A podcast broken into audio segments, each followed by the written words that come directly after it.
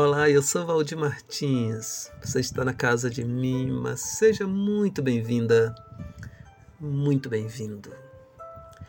A imagem da semente nos evangelhos nos ajuda a pensar nos começos ou nos recomeços da nossa trajetória.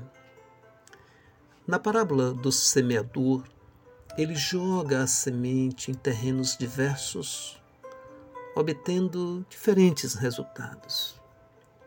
As que não brotam, aquelas que brotam, mas não criam raízes, e as que produzem frutos.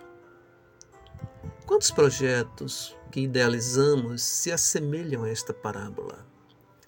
Aqui não estou avaliando o certo ou o errado, mas a experiência na caminhada com aquilo que não dá certo, com o que começa com aparência de sucesso e não decola, e com aquilo que alcança êxito.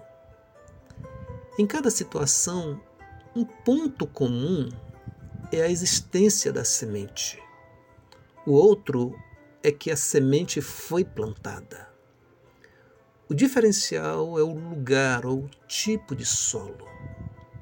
Talvez aqui requeira mais vivência, aprendizados de outras tentativas. Essa parábola é um ensaio da nossa vida, das escolhas, do nosso recomeçar de tempos em tempos. No exercício de plantar vem o conhecimento e o domínio da técnica. Na vida é o ato de viver e não desistir de tentar. É o recomeçar quantas vezes até que a experiência nos enriqueça e nos faça errar menos. Assim continuaremos lançando a semente nos solos da existência.